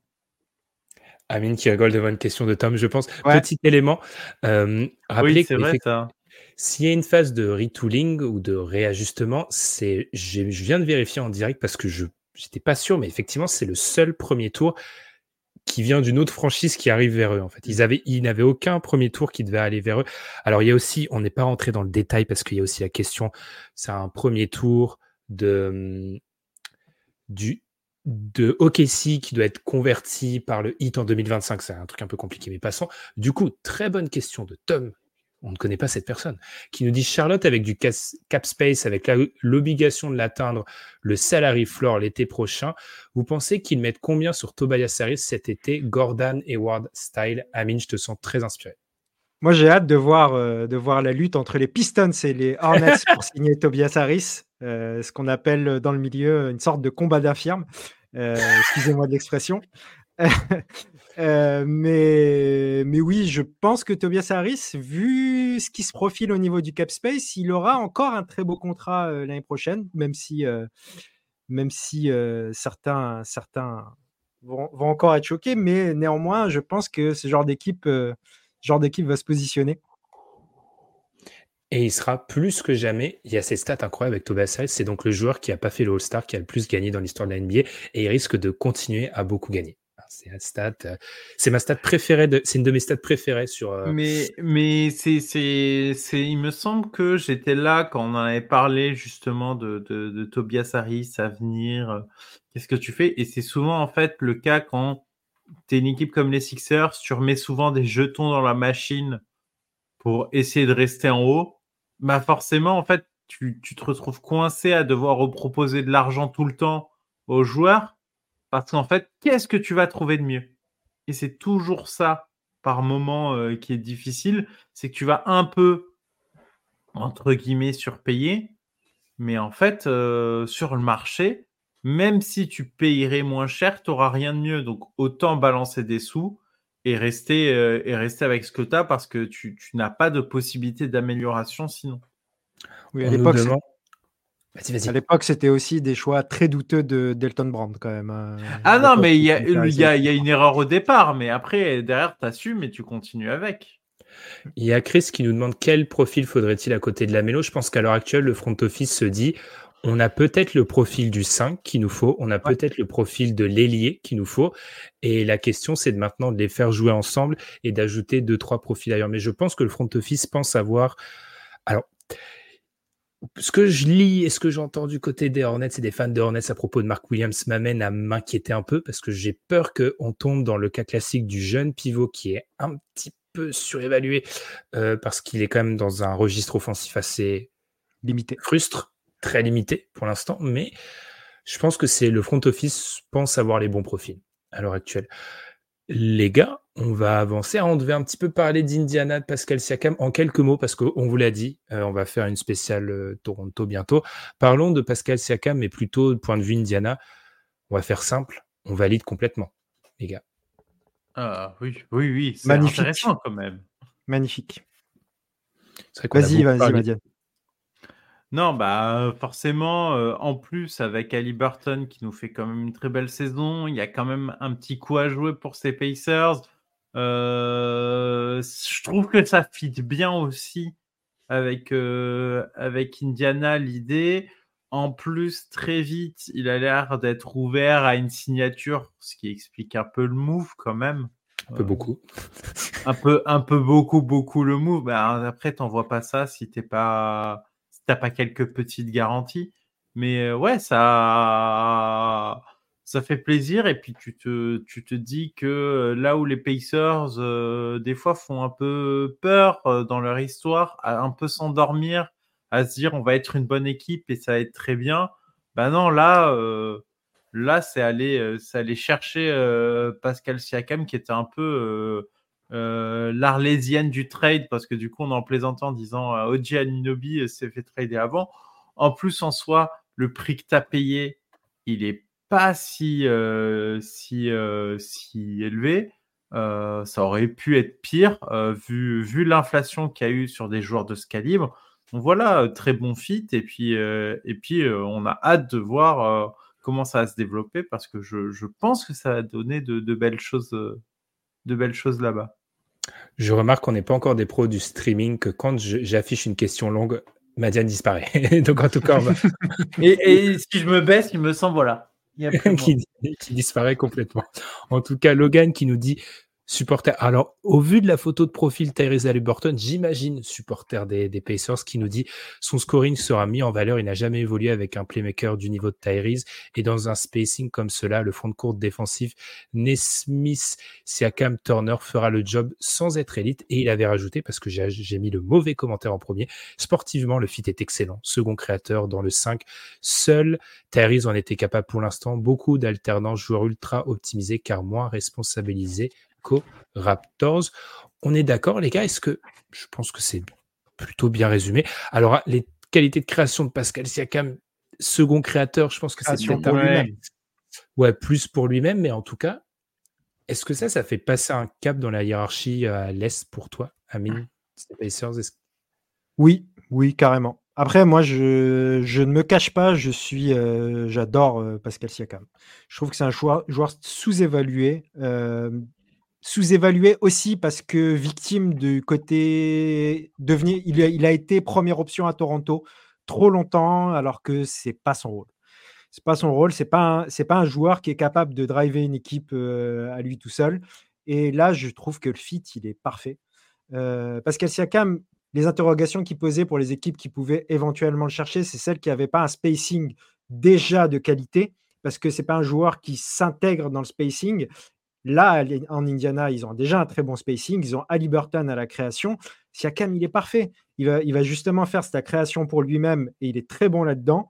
Euh, c'est aussi un excellent défenseur. Le front de courte, je trouve que, et pas seulement OK, je trouve que le front de courte fait un peu peur quand même, même si Turner, on va dire qu'on a des doutes un peu sur Turner. Peut-être que lui est plutôt surévalué que par rapport à Siakam sous-évalué. Mais néanmoins, Nesmith, Siakam, Turner, ça fait quand même, ça fait quand même peur en termes de, défense que, tu vas te prendre dessus. Et euh, moi, je trouve que c'est vraiment, euh, c'était le mariage parfait, surtout que Siakam, justement, comme l'a dit Madiane, semble prêt à, à, re-signer. Moi, j'aime beaucoup. J'aime beaucoup et, je, vais, je vais beaucoup regarder les Pacers. Déjà qu'il y avait Ali Burton, maintenant, euh, ça commence à, ressembler à quelque chose de sérieux. En plus, ils ont un coach. c'est parfait. En, plus, euh, il y, a un point qui est intéressant dans, le fit Siakam euh, là-bas, c'est la capacité aussi à être très utile dans les attaques rapides, la transition. Euh, avec Ali Burton, je pense que ça a bien poussé la balle. ça va être extrêmement intéressant pour trouver des bons paniers faciles aussi. Euh, pour cette équipe des Pacers. Et ça, c'est extrêmement intéressant. Et dans l'exploitation aussi des mismatchs, euh, il va quand même euh, être vite trouvé. Et c'est intéressant aussi d'avoir un fort créateur autour de lui. moi, je préfère, enfin, je trouve qu'il est encore plus important d'avoir un fort créateur autour de Pascal Siakam que de se dire on va lui confier la balle. Limite, ce que je pense, c'est qu'il faudrait un peu plus de, de, joueurs capables de, poser, euh, poser la balle et d'organiser le jeu euh, aux Pacers pour que ce soit encore meilleur comme situation. Euh, bon, ça reste une très bonne situation, mais, mais ça, ça pourrait être mieux.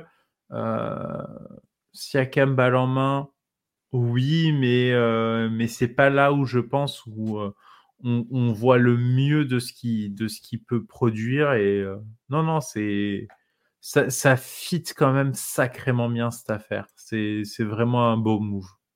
Je, voulais juste dire, si Yakam balle en main, euh, c'est pas c'est pas l'idéal effectivement, mais en playoff, tu seras content de pouvoir compter sur un joueur mm. capable de faire ses isolations, euh, d'aller chercher ses, ses mid-range et tout. Euh, c'est quelque chose qui manquait clairement euh, dans l'Indiana et ça va faire justement ils vont normalement ils vont connaître les playoffs cette année et ça va leur faire ça va être un joueur très important. Après, à surveiller toujours avec Sakam le degré d'efficacité sur les ISO, parce qu'il y a quand même il y a, il y a eu des séquences où il était, euh, il jouait de l'ISO, mais il était ultra inefficace. Euh, Logan qui nous précise second créateur dans le sens où actuellement il y a quatre autres finisseurs d'action dans cinq, ce qui provoquait des trappes sur euh, Tyrese par séquence effectivement, les trappes qui mm. ont coûté certains ah. matchs aux, Pacers.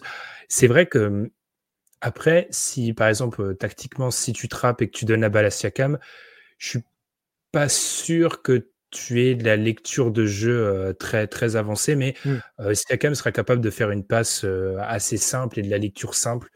poser le ballon, faire la passe au mec ouvert, je pense qu'il est capable de faire, mais il crée pas des lignes de passe, Pascal Siakam. Mmh. Mais c'est un joueur qui, effectivement, plus que la création, c'est, tu l'as dit, Amine, c'est cette dimension où être un danger, balle en main et se créer son tir, qui, qui est assez intéressant. Après, effectivement, c'est une équipe qui aura un front de court très impressionnant. Et ça, c'est quand même. N'empêche, quand tu regardes le haut de l'Est, c'est quand même plus que nécessaire d'avoir un front de court qui, qui, tient la route. Se posera la question de leur ligne arrière défensivement et de la capacité qu'aura Tyrese à, à, continuer à avoir une charge offensive si forte en, en playoff et de l'autre, pas subir trop en défense. Mais non, c'est un move. les, les Pacers ils ont deux joueurs top 25 des joueurs en fait. Et quand on a deux, quand Rick Carlisle fait un bon job, tu, tu, peux prétendre à passer un tour de playoff si ça tombe bien, si tu tombes pas sur un des deux ogres, c'est pas inimaginable quoi. Mais, mais ça va être super important pour leur seeding parce que finalement, qui tu veux éviter, tu veux éviter le top 2. Là actuellement, à vous entendre, tout le monde tape euh, Doc Rivers et les Bucks. Non, je rigole. Ben non, il a dit éviter le top 2. Pour l'instant, le top 2, c'est les Bucks aussi. Hein. Oui, c'est ça. C'est moi, je pense quand même qu'il vaut mieux éviter. Tu vois, Giannis Antetokounmpo, Damien Lillard, ça fait peur. Mon Doc ça donne quelques motifs d'espoir, mais euh... mais quand même d'éviter Lillard. Euh, Lillard, ça peut être très vite énervé en playoff et Giannis aussi. Mais, euh, mais oui, tu veux peut-être éviter le play-in. Euh, tu vois quand même qu'autour de toi, bah, les Knicks, quand même, ça carbure que ben euh, devant ça commence à devenir inaccessible. Euh, Sixers, Bucks, Celtics, à mon avis, ça va pas bouger. Euh, et que derrière, en plus, tu as le hit, as le hit qui, qui, en fait est souvent une équipe un peu diesel et qui peut peut-être nous faire une bonne fin de saison. Et du coup, faut viser à pas être dépassé par eux. En vrai, la situation des Pacers, garder le sixième strapontin, ce serait une vraie, enfin, ce sera vraiment compliqué. Et euh, enfin là, clairement, euh, clairement, c'est des moves, euh, c'est des moves importants pour eux parce que il faut se renforcer à l'est et, l'est est assez serré dans le haut avec des très bons bilans un peu partout parce que finalement, On a le Magic qui est en 23-21 et tu remontes euh, au Cavalier, c'est du 26-16. Il y a trois victoires d'écart entre les. Alors, oui, en termes de match, c'est pas la même chose, mais il n'y a pas énormément de victoires d'écart et c'est très resserré comme classement. Puis plus que pour cette année, c'est peut-être l'optique, si Pascal Siakam resigne, d'avoir un fort euh, un one-two punch de qualité. Ça, c'est clairement. Pour finissons, on, on invite les gens dans les commentaires à faire quelques observations, nous poser des questions s'ils en ont, etc. Euh, Amine, c'est passé quelque chose du côté des... Euh, ah, Tom qui nous demande quand même, on est obligé de répondre à, je suis contractuellement obligé. Heat Pacers, Cavs, Onyx, quel bilan pour ces quatre équipes sur les 40 derniers matchs selon vous? Ah, La question est dure, Tom. La question est dure. Euh, ah, c'est dur. À ce moment-là, je veux. Il faudrait les calendriers, il faudrait les, la question. Alors, je peux, je peux dire un truc, c'est que typiquement, je, je, suis très mauvais à cet exercice parce que typiquement, après le trade qu'avait fait l'Enix, j'étais sceptique, un peu pas très convaincu. Alors j'avais dit que j'avais un amour euh, déraisonné pour RJ Barrett que je ne pouvais pas rationaliser, mais j'étais très sceptique. Et euh, bah, typiquement, force est de constater que l'Enix, ça roule, hein, par exemple. Et c'est mmh très dur à évaluer ce genre d'équipe parce que sur le papier, tu dis bah, qu'est-ce qu'ils ont vraiment de plus par rapport bah, Cavs, Pacers, Heat? Moi, j'ai l'impression que avec ces équipes, bah, ils sont comme un ton en dessous. Bah non, hein. Ça, ça marche bien en ce moment. Donc c'est quand même très compliqué. C'est vraiment compliqué à évaluer. L'équipe la plus convaincante des quatre euh, dont nous a parlé Tom, c'est les Knicks pour moi, actuellement. Bah, oui. Et. Mmh ce que j'ai envie de dire, c'est que moi, je ne serais pas étonné. Alors, tu as raison, Madiane, le hit, c'est un diesel, mais parfois, c'est un diesel jusqu'à très longtemps. Ah oui, jusqu'à ah la fin de la saison régulière. Ouais, et, après, ils arrivent premier tour de playoff et ils tapent tout le monde. Je ne serais pas étonné que le hit reste en mode diesel euh, encore un petit moment. En tout cas, euh, les dernières prestations ne sont pas hyper encourageantes pour le moment pour, pour le hit. Donc, un hit au premier tour, ce serait incroyable.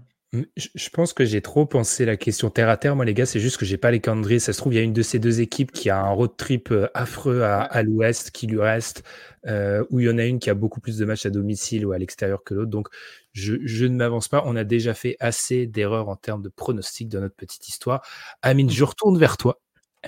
Et pendant ce temps, je vais lancer une petite devinette dans le chat. C'est pour ça, ceux qui nous écoutent en podcast en replay, vous allez essayer de deviner aussi, parce que vous allez aussi travailler. Joel Embiid a donc marqué 70 points en prenant 39 tirs. Peut-être que vous l'avez vu passer depuis la saison 80. Qui a pris le plus de tirs sur un match de saison régulière en NBA Je passe de, tentative. Alors, two point, two point field goal attempt selon Basketball référence qui a pris le plus de tirs à deux points. Du coup, euh, Amine, 70 points. Quelle sensation devant ce match? Ah, Du pur bonheur. Du pur bonheur. Et c'est peut-être euh, c'est peut-être le match qui m'a. Euh, alors, je vais, je vais dire la phrase l'optimisme, ce poison. Euh, mais ça m'a redonné de l'optimisme. Pourtant, ce n'est pas, pas le match qui est censé me, redonner spécialement de l'optimisme. Mais, mais en tout cas, la, la perf de, Joel Embiid était, euh, était sensationnel. Alors, c'est face à des Spurs euh, très particuliers, même si j'ai vu des tweets passer avant le match où, certains disaient que Wembanyama allait éteindre Joel Embiid. On a, vu que ce n'était pas, pas tout à fait le cas. Et. Euh, vous m'entendez toujours? Parce Oui, oui, on t'entend toujours. Tu ne bouges plus, mais on t'entend toujours. du coup, oui, du coup, j'ai trouvé que c'était un match énorme la quantité justement de tirs pris, les, les, les, ISO en mid-range, son mid-range, il est devenu d'un létal assez incroyable. Il fait une saison euh, exceptionnelle de manière générale. C'est peut-être la, la saison où il le mérite le plus son MVP, justement, hein, plus encore que l'année dernière. Et ben, en, tout cas, euh, en tout cas, on va voir, on va voir la suite. Mais euh, ce que fait Nick Nurse de manière générale avec les Sixers cette année, c'est vraiment très intéressant. Il y a une meilleure profondeur à un Marcus Morris près, en tout cas, il y a une meilleure profondeur. Et, et moi, j'ai un peu d'espoir. Je, je n'ai pas d'espoir pour être, pour, pour être un, vrai contender et aller au bout. Quoique les absences, les blessures, etc., on ne sait jamais. Mais néanmoins, ce qui me plaît, c'est que, c'est que là, j'ai moins peur de, j'ai moins peur de, ça va s'arrêter en demi-finale de conf. J'ai un espoir pour que ça aille un tout petit peu plus loin. Mmh. Alors Tom nous dit tu ne bouges pas mais on t'entend toujours c'est que les équipes disent aux, Pistons, aux Pistons en regardant vers le bas du classement. pas mal. Effectivement on a un freeze d'Amine mais alors on va être honnête avec vous euh, chers auditeurs chères auditrices, on teste une nouvelle plateforme euh, ces derniers temps et on a perdu Amine. Donc peut-être que le test de la nouvelle plateforme en direct était nécessaire. Amine va sûrement revenir, je pense qu'il va être là incessamment sous peu. Euh, pendant que je fais un petit peu euh, attendre et qu'on gagne du temps, parce que c'est ça le live, savoir gagner du temps, revenons donc sur la devinette. Madiane, est-ce que tu l'as? Parce qu'en réalité, j'ai refait ma recherche parce qu'en fait, j'avais mal paramétré euh, Basketball Référence, StatHead en l'occurrence. J'avais cherché que les tentatives à deux points. Mais si on prend toutes les tentatives globales, euh, alors Logan, si ça t'intéresse, on n'utilise plus Riverside justement. On était sur Riverside et on change un peu parce que c'est des trucs techniques. Riverside pose quelques problèmes. Qui aurait Il y a la réponse dans le, il y a la bonne réponse dans le chat. Il y a la bonne mmh. réponse. Euh, mais moi, en fait, je, je moi, c'est. Mais du coup, tu, tu ne m'as pas donné raison parce que j'ai déjà joué à la devinette et j'ai pas voulu tricher en recherchant. Moi, je pariais sur, le monsieur qui, qui se trouve ici. C'est au fond d'écran, euh, Kobe. Alors là, on, va, on, va, on, va, reparler de ta présence dans le podcast, euh, vas-y, vas-y. C'est, Moi, je pariais sur son, son, match à 60 points parce que moi, je me souvenais qu'il il avait bien, bien, bien forcé pour les mettre, ces 60 points, mais ça n'a pas l'air d'être ce jour-là. Si, c'est ça. Si, c'est ça. C'est ça, c'est ça. Ah. Il en avait pris la bagatelle de est-ce que tu peux deviner? 47 50. 50 Il avait pris 50 tirs. On est un petit peu dans l'abus, hein, quand même. Bah, bah euh, alors, en même temps, vu la saison, parce que la saison de la dernière saison de Kobe, euh, et d'ailleurs c'était les 4 ans de sa disparition euh, très récemment, euh, les, les, les, 60 de Kobe, s'il avait bien forcé, et la fin de saison, on voyait bien que ça forçait très fort sur les tirs, donc on, on s'y attendait un peu. Voilà, c'était une parodie finalement. Alors c'est très beau comme souvenir, mais c'était quand même une parodie de basket parce que il y avait un Kobe count, je me souviens, en bas. C'est-à-dire que le score n'était pas très important. C'était le nombre de points que Kobe allait marquer dans ce match. Et je rappelle que ce match, parce que je l'ai vécu en live, euh, et euh, alors que le 73-9 avait lieu le même tout soir. Le et tout le monde s'en fichait. Euh, c'est quand même dingue, c'est qu'en fait, les Lakers ont perdu pendant très longtemps ce match. Ils étaient censés le perdre. Et tout le monde s'en foutait parce que le Kobe, Point, euh, Kobe Points en bas avait dépassé la barre des 50. C'était n'importe quoi. Donc euh, oui, oui, ça m'étonne pas que ce soit ce, match-là. Pour euh, Amine, du coup, la réponse c'était Kobe parce qu'en fait, j'avais ce, dont on avait parlé en Amine est de retour, ce dont on avait parlé avant de commencer. J'avais cherché que les tentatives à deux points, donc Kobe avait pris la bagatelle de 50 tirs dans ce match. Alors, le top 15 est assez marrant, les gars. Je voulais partager l'écran, mais on maîtrise pas encore bien l'outil. Je le ferai peut-être une prochaine fois. Le top 15, écoutez. on peut hein. faire, attendez, on peut peut-être tenter de lister les joueurs avec Amine. Alors, dans le top 15, il y a seulement un. Il y a, combien donc, Je pense qu'il y a au moins 4-5 occurrences de Kobe, parce qu'il y a quand même eu des sessions C'est là où c'est marrant. C'est parce qu'en fait, non Allez, vous, allez essayer de deviner certains des joueurs. Allez, c'est un live, on est, on est en détente. Euh, J'essaie de euh. compter le nombre de joueurs différents. 1, 2, 3. Donc là, on est sur le top 15 de 5, 6. Nombre de tirs pris par match. Nombre de tirs pris depuis 1980. Il y a 6 joueurs différents dedans. Bon, il y a, il y a Embiid Non? Non, il n'est pas dedans. Parce que le dernier, il a 42. Donc il n'est pas dedans. Est-ce que le dernier, il a 42 Je prends un risque, mais est-ce qu'il y a James Harden? Donc déjà, alors il n'y a pas Harden, mais déjà il y a Kobe. Donc vous, vous en avez que 5 à trouver, techniquement. Kobe. Euh, et Booker 70 Non, il n'est pas dedans. Il est, depuis, il est 20, depuis 80, tu as dit. Depuis 80. Hein, depuis 80, il y a quand même ah, un joueur. Jordan Jordan, très bonne réponse, qui, a, qui est numéro 2 à 49, numéro 10, 11, 12. Donc euh, il est très présent. C'est le ah plus présent avec Kobe. Tu as cité des noms tout à l'heure euh, hors, euh, hors antenne. Mais c'est pas les mêmes. Parce que euh, il y, en a, y en a un ou deux, mais alors on a. Arenas Arenas, c'est une bonne idée. Arenas n'est pas dedans. Alors je, ah. regarde les, je regarde les noms dans les, Je vais pas. Il y a des bons Ah, noms dans le chat, donc je peux pas. le- On va Ah, Iverson. Iverson, effectivement, du chat. Ah oui, J'aurais bah pas oui. dû me tourner vers le chat, mais Iverson, Bah quand oui. même. euh, Iver- évidemment. Iverson, ah, sacré 14e, beau il avait pris 42 Évidemment. tirs un soir de Ah, janvier ça. 2002. J'arrête de regarder le chat parce qu'il y a des trop Euh, bonnes idées. Alors attention le chat, 1980 le début, donc pas de Wilt. Et pas... Euh, Crocker, Crocker, j'aurais Timac. Non. Alors Euh, pour vous donner des indices, il y a, il y en a un qui joue encore en NBA. hein. Ah, il y en a un qui joue encore en NBA Il joue encore en NBA. ouais. Ah, mais attends, il joue encore, donc ça fait longtemps. Ah ah. Il en a pris 44, ce qui est inhumain quand même. Waouh. Euh, Moi, de ceux des actuels, j'ai le premier qui est venu, c'est Arden, époque Houston, mais Non, mais il joue Euh, encore. Un, un, un Euh, Briscard Arden, dans ce classement-là, il en a déjà pris 41, mais pas assez. C'est une dinguerie quand même parce que le top 20, je crois qu'il y a 10 occurrences de Kobe. hein, mais bref. Oui, oui, non, mais ça, ça Kobe, euh, Kobe, on s'en doutait. Il y, en a un qui joue encore, il y en a un qui est difficile à trouver. Euh, en, en vrai, il y a trois décennies. Ah, Il n'y a pas de Jamal Crawford sur une connerie là. Le... Ah oui, c'est vrai. Un peu débile. Euh, non. il, il me semble qu'il a une occurrence de match un peu débile. ouais, ouais, il a fait un match de, de fou comme ça là. ouais. Non, non. Euh, Euh, Alors, je peux pas tout dire le chat parce que il y a des réponses intéressantes, donc je je sais pas quoi faire. Est-ce que si je suis obligé Regarde. de donner les points, je suis Ah obligé de donner les points au chat parce que Logan a mais, dit Mélo, Mélo. C'est pas Melo, Logan a dit Westbrook et c'est Westbrook qui en avait pris J'ai- 44. J'ai peur de dire Oh, quelle indignité. Donc 44? vous m'avez C'est pas un 44. match à 50 points Ça? C'est un match, il faut que je passe en plein écran. Est-ce que c'est pas la première saison euh, triple double Première saison, C'est triple 2000 double. 2016, 2000. Ouais, c'est ça. Ouais, c'est ouais, ouais, ouais, la première, Première saison. saison et ça doit être un triple. Westbrook Ça doit être un des triples doubles à 50 points ou une connerie du Donc, genre. Si on, rés- si on résume, euh, vous m'avez euh, précisons que et c'est là où c'est fantastique sur le top 15 des performances, il y en a que 1 2 3 4 5 qui sont pas faits en prolongation et le numéro 1 de Kobe n'est pas en prolongation. Donc c'est quand même Euh, T'as dit, qu'il y en avait un par décennie. Euh, Il a- alors, il y en a un qui l'a fait en donc David Robinson, Westbrook, quand c'était il en marque ses- 2016. ses- Quand il Ah ses- oui Combien il avait mis Je me rappelle même plus. Il avait, ben, il avait essayé de mettre 70 points, non, pour être meilleur scoreur? Non, je Il- crois qu'il il avait plus.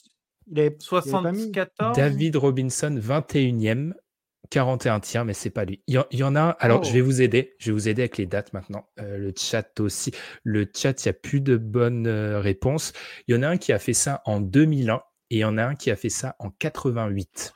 En 2001. Ok, Ah, donc il y a plus de 90. Oh, oh, Euh, comment- Commençons par le 88. 2001. Charles Barkley, 88. Non, je suis désolé les gars parce qu'en plus je déteste les quiz et je vous en fais un. Je suis vraiment désolé. Non, mais, c'est- Non, mais il est, il est super marrant celui-là. Euh, 2001, 2001. 2001. Alors, je suis très honnête. hein. Le... C'est les deux plus durs à trouver du classement, je pense.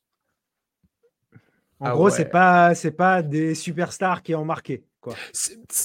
Si, en vrai, c'est quand tu parles d'une époque, tu parles forcément de ces deux jours-là dans leur époque, mais c'est pas les trois premiers noms qui te viennent à l'esprit de l'époque en question. Eh bien, je suis obligé de donner la réponse au- du chat quand euh, Is- Isaiah Thomas Ouais. et HNR qui l'a Dominique Wilkins qui en a pris 42 Ah oui. Ah, En 88. Salut HNR, fan des Sixers et HNR. Et il me manque le quatrième. Ah, le quatrième, c'est un peu de la triche parce qu'on en a parlé en off. Donc en vrai, il faudrait limite que le chat. Ah, c'est celui-là auquel je pensais et du coup, je. m'en doutais Hmm. que. Ouais. Donc, on va laisser une minute au chat pour trouver un joueur qui a pris 47 tirs en 2001 Il et est qui, très jouait- difficile. hein. qui est très difficile et qui Et joue. il donc, est- il a le record, si on compte pas les tirs à 3 points, c'est lui qui a le record de tirs à 2 points pris sur les 40 dernières années dans un match. C'est Déjà, donc ça un donne une intérieur. indication. Ouais, Ouais. voilà. C'est un intérieur. Et t'as dit 2001, mais ça, ça aurait été plus simple à trouver si t'avais dit 2002. Ouais, par exemple. Comme ça. Ou arbitrage, par exemple. on va, allez, on va la donner pour éviter de faire passer trop de temps à ceux qui nous, qui nous écoutent en podcast. Chris Weber a pris 47 tirs. 47 tirs. Le 5 janvier, euh, le 5 janvier 2001. 47 tirs. Hein, donc, euh, donc voilà. Et ce qui est fou, c'est donc que Joël est que 19e dans ce classement. Ou pour la petite, c'était la blague de base. Je vais vous faire un résumé, les gars, du top 20 pour qu'on rigole. Kobe, Jordan, Kobe, Weber, Kobe, Kobe, Kobe, Kobe, Westbrook, Jordan, Jordan, Jordan, Westbrook, Iverson, Wilkins, Kobe, Kobe, Kobe, Embiid, Harden. Donc bon, il y a beaucoup de Kobe quand même présents dans. Ah, Kobe, euh, Kobe quand même grand croqueur devant l'éternel. Hein. Il, est parti sur ça. Hein. J'avoue que quand même le fait d'en prendre 50 dans le seul match, c'est-à-dire que dans le top 10, il y a que lui et Jordan qui ont un match qui n'est pas en prolongation. Alors, euh, quand euh, notre ami Wilt, euh, du coup battu récemment par Embiid aux, Sixers, a mis ses 100 points, c'était 63 tirs. Ah, c'est. Mais à 13 tirs de Kobe au dernier match. On, faut, on va finir là-dessus, mais il y a une charge physique de malade de prendre autant de tirs, en fait. C'est de la folie. Ah oui c'est prendre 50 tirs, ça n'a aucun sens, hein, je veux dire. Bref, j'espère que ça vous a plu. C'était assez marrant comme petit euh, quiz de, fin d'épisode. Il, il, était très marrant. Et on, espère. Alors, ne vous, ne vous infligez pas, ne vous auto-flagellez pas, ah, flagellez pas. Le, le chat, c'est toujours difficile dans le, dans le moment de trouver les réponses. On a toujours des, des, ensuite des auditeurs qui viennent nous dire euh, c'est abusé, Kobe. On est d'accord, Chris. C'est un petit peu. on est d'accord. Euh, il y a toujours des auditeurs qui viennent nous dire oh, moi j'avais trouvé, mais effectivement dans le dans le feu du moment, c'est toujours un petit peu difficile. En tout cas, on vous remercie beaucoup pour, euh, de nous avoir suivis pour ce live un petit peu improvisé. On a beaucoup parlé des Bucks, on a un peu parlé du 8 et des Hornets. On a un petit peu parlé de Jojo Embiid, même si on a perdu Amine en, en cours de route. Mais qui est censuré, censuré. mais qui, qui est revenu. Pour une fois que je dis du bien. En tout cas, on a passé un, excellent moment. Pour ceux qui nous retrouvent seulement maintenant, le replay sera disponible sur les plateformes de podcast et bien évidemment sur YouTube. Eh bien, nous, on va prendre quelques jours de pause. Comme d'habitude, il y avait une question que j'ai vu passer tout à l'heure. C'est Alex qui nous demandait Allez-vous traiter des Orlando, du Magic d'Orlando dans les prochaines semaines? C'est une équipe euh, dont on peut traiter. Honnêtement, on arrive à la partie de la saison où on a plus de sujets que d'épisodes. Donc il faut parfois faire des choix et on devrait parler d'Orlando, on doit parler, on doit parler bien évidemment des Raptors, on pourrait reparler un peu des Pacers. Enfin, il y a beaucoup d'équipes dont les Knicks mériteraient qu'on en parle aussi. Donc il y a beaucoup d'équipes dont on peut parler. Donc on va essayer de d'un peu contenter tout le monde. En tout cas, on vous remercie de nous avoir écoutés. Merci Emma Diane, merci Amine. Puis on se retrouve très vite pour un nouvel épisode du Dunk Hebdo NBA podcast. Merci le chat. Bonne soirée. Salut. Tchuss.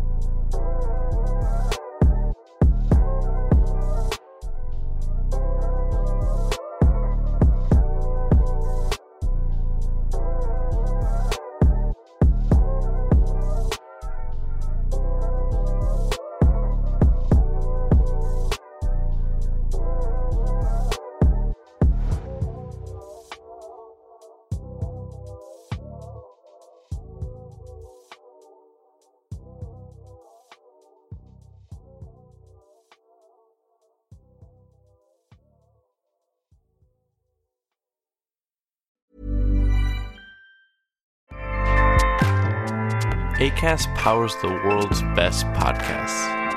Here's a show that we recommend.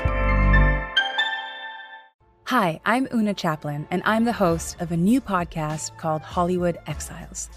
It tells the story of how my grandfather, Charlie Chaplin, and many others were caught up in a campaign to root out communism in Hollywood.